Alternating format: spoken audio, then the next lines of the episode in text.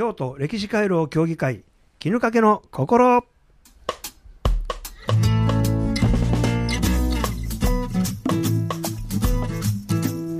こんにちは京都歴史回廊協議会清水則夫です。絹かけの心。このコーナーでは京都歴史回廊協議会の活動を紹介しながら京都北西部の魅力を伝えていきたいと思います。はい。清水さんよろしくお願いいたします。はいよろしくお願いします。はい、はい。さあ今日も素敵な方がはい。迎えにいらっしゃるんですが、はい、ではご紹介いたしましょう。京都歴史回廊協議会幹事で、えー北区にある並切不動寺のご住職島雄海さんです。こんにちは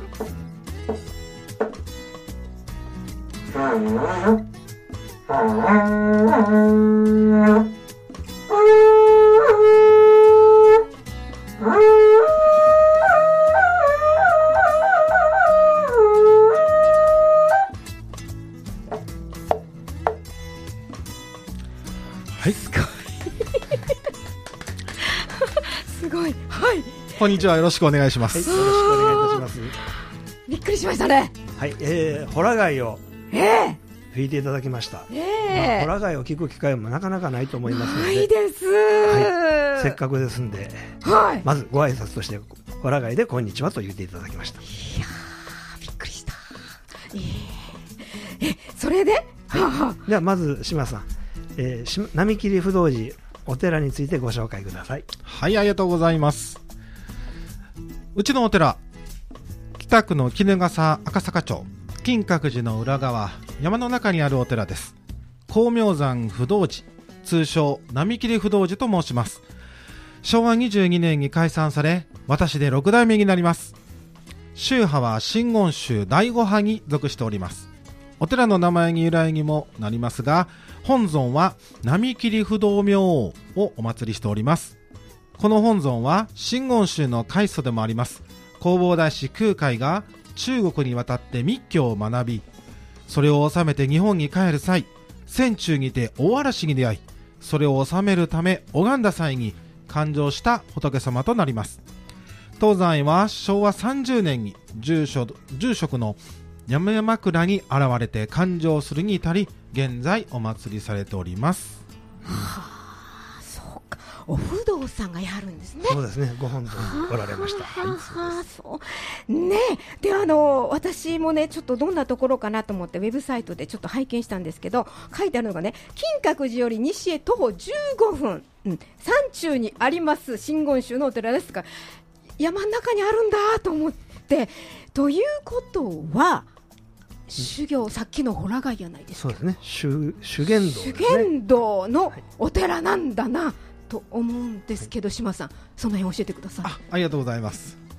そうですね。東山東山ではあの真言宗ということで仏教のお寺であるので普通にお檀家さんにお参りしたりということもあるんですけれども修験道というのも行っておりまして、まあ、修験道というのはそもそも山に入り山中を仏と感じて修行を積むことによって霊言を獲得するという教えになります。霊言を獲得する、はい。難しい言葉ですね。ちょっと難難しいですね。何と言われるとなかなか。はあそうか、はでえー昨日なんですけどもええ。その修験道の荒行の一つとして、えー日渡日渡り修行をなされます。でお火焚き祭りとして日渡りなさるんですがそれについて、えーご説明をいただけますか？はい。あの、うちでは、おひたき祭りと称しまして、毎年11月の23日に行っております。この日渡りっていうのがあるんですけれども、そのおひたき祭りという中でね、まずあの、斎藤ごまと申しまして、えー簡単に言うとキャンプファイヤーみたいな炉を組んで、火を燃やします。で、その火を燃やした後に、その炉を崩しまして、そこの上を人が歩けるようにして、火を渡るという修行です。でこちらは修験道の荒行の一つとされております。そのまず斎藤駒でその日に仏を感じて拝んでいただいてその後火を焚いた段を崩してその炭の上を歩くことによって仏を感じてもらう修行です。また我々行者ですね拝んでいる修験者と言われる行者さんはその炭の上にさらに、えーうちでは割り箸等を巻いてわざと火を起こしてその上を、まあ、あの若干小走りで渡ることによってその火の中でさらに仏を感じるという修行をしております。暑そう。そうですね。あの普通に街中で行われているお火焚き祭りとはちょっと趣がね、町内会であるのとはちょっとまた違うんですが、ごまきっていうのだけは共通してますね。そうですね願い事を書いてうん。はお祈りしなそうそうあがらの身体健全とかね。そうですね。投じるのは一緒なんですけどもそこから先がちょっと。そうそうですね。皆さんの思いを受けた火をその上をさらに我々が歩いていくというね。いやもうさっきねお写真ちょっと見せてくださったんですけど火燃えてま火した。燃えてます。その上を歩いていただきます。なかなかこういう宗教行事に参加する機会はないのではい。我が京都歴史回廊協議会では、うん。特に留学生の方々にご案内をしまして参加してはいいただきたいなと思っておるんですが、はあは京都の私立の大学は祝日に授業があることが多いんですある大学が多いんです。ええ。なので、ま、声を小さく案内告知をしているんですけども。そうなんですか。とはいえ留学生の方にしたら留学先の外国この日本でうん。宗教行事に参加させていただけるというのはとても貴重な機会だと考えますのでで積極的に参加してくれる留学生の学生たちはもう火火が燃えてる上を裸足で手を挙げて歩いてくれましたあそうなんですか。昨日そうやって？昨日は。そうやって学生が歩いてくれましたへえすごい。あの清水さんは？私はあの火が消えた後に 熱い上を仏を感じながあら感じながら。はいあ歩かしていただきました頼んじゃなく。あ島さんから背中を押していただいて 歩かせていただきましたですね。はい、えー、そうなんですか、すごいこと、でもあのその外国の方とか、もう本当、日本の学生さんですら、なかなか経験できないことですからね。普段街中で行われていたお火焚きすら今参加する機会がないのでうん。この機会に参加していただいてはい。学生のこ方たちにも同じようにお火焚きまんじゅうえーそれからあみかんうん。そしておこし。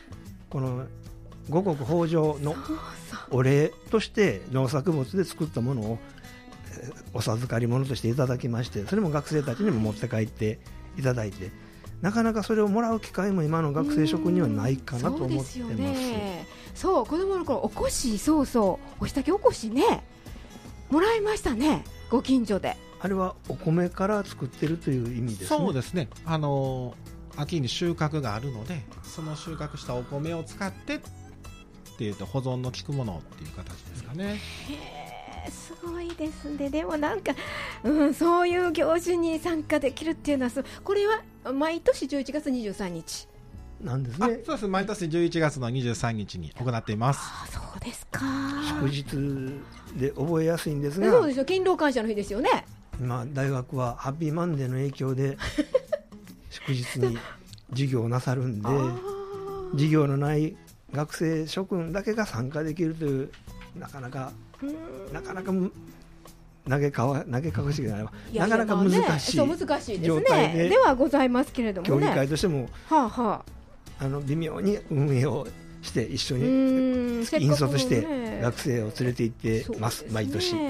あのあれですよね。もちろんその学生さんとかじゃなくてあの並木さんの方ではあの一般の方どんどん来てくださってなさそうですそうでってるんです。ねすはい一般の方も。じゃあもう昨日たくさんの方が。あおかげさまで。はい。だんだんといらっしゃって。はい来ていただいてええ。体験してもらってますが、はい。まあの学生さんの方が積極的であそうなんですか。はい、あのおかわりいりますかって言ったら何回も渡っておる子が。かわり。ひ日当たりのおかわり。日当たりのおかわりをされてる方が 何名かいらっしゃいました。でもそれだけね、でも得得というんですか、なんですか、えー、さっきおっしゃったのがね、あのそうですね。修行の体験でね。体験としてね、はい。はあ、そうなんだ、すごいな。あ。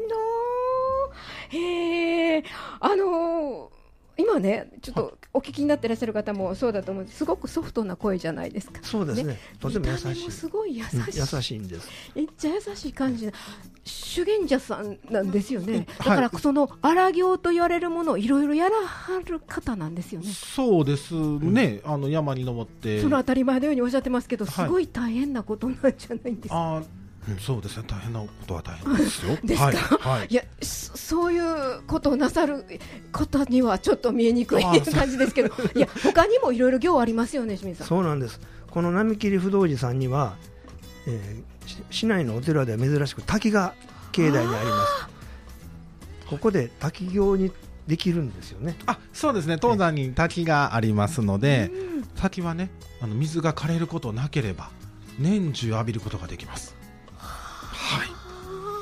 まあ、あの本山のあの本堂の横の小川を使った行場となってますのでその実際にはそこの拝む前に本来は身を清める作法としてするんですね、はい。なので我々としては本当に拝む前にしてでちょっと一応ルールがあって、滝を浴びた後拝んでそれが一通り終わるまではお手洗いとか行ったらダメと。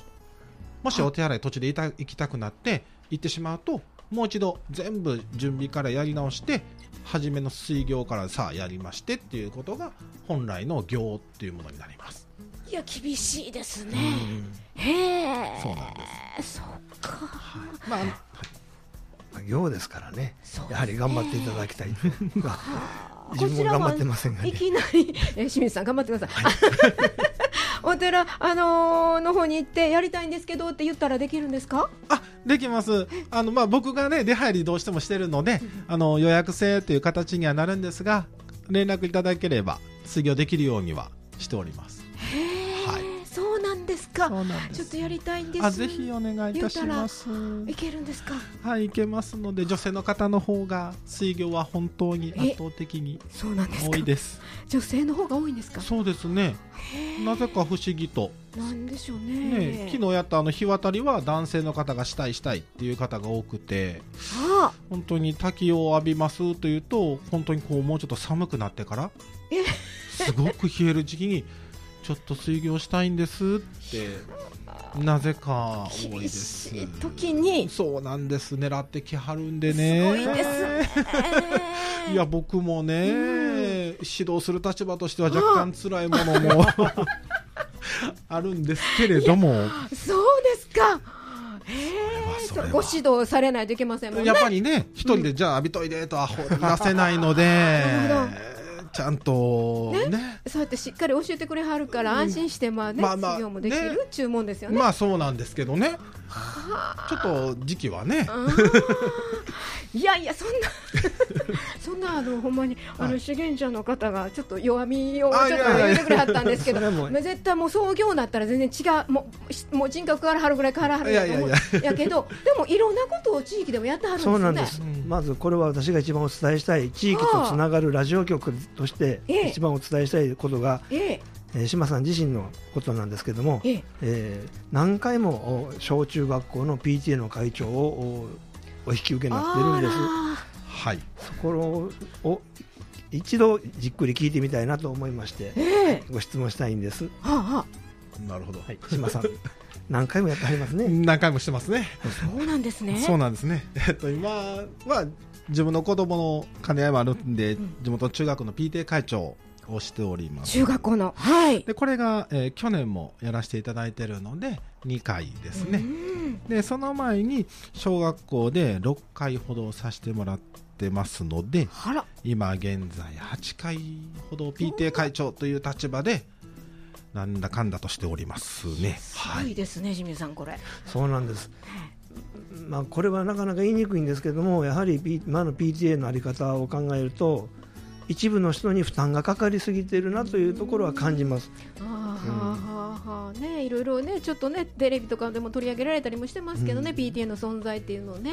でも大事なものなんじゃないんですか？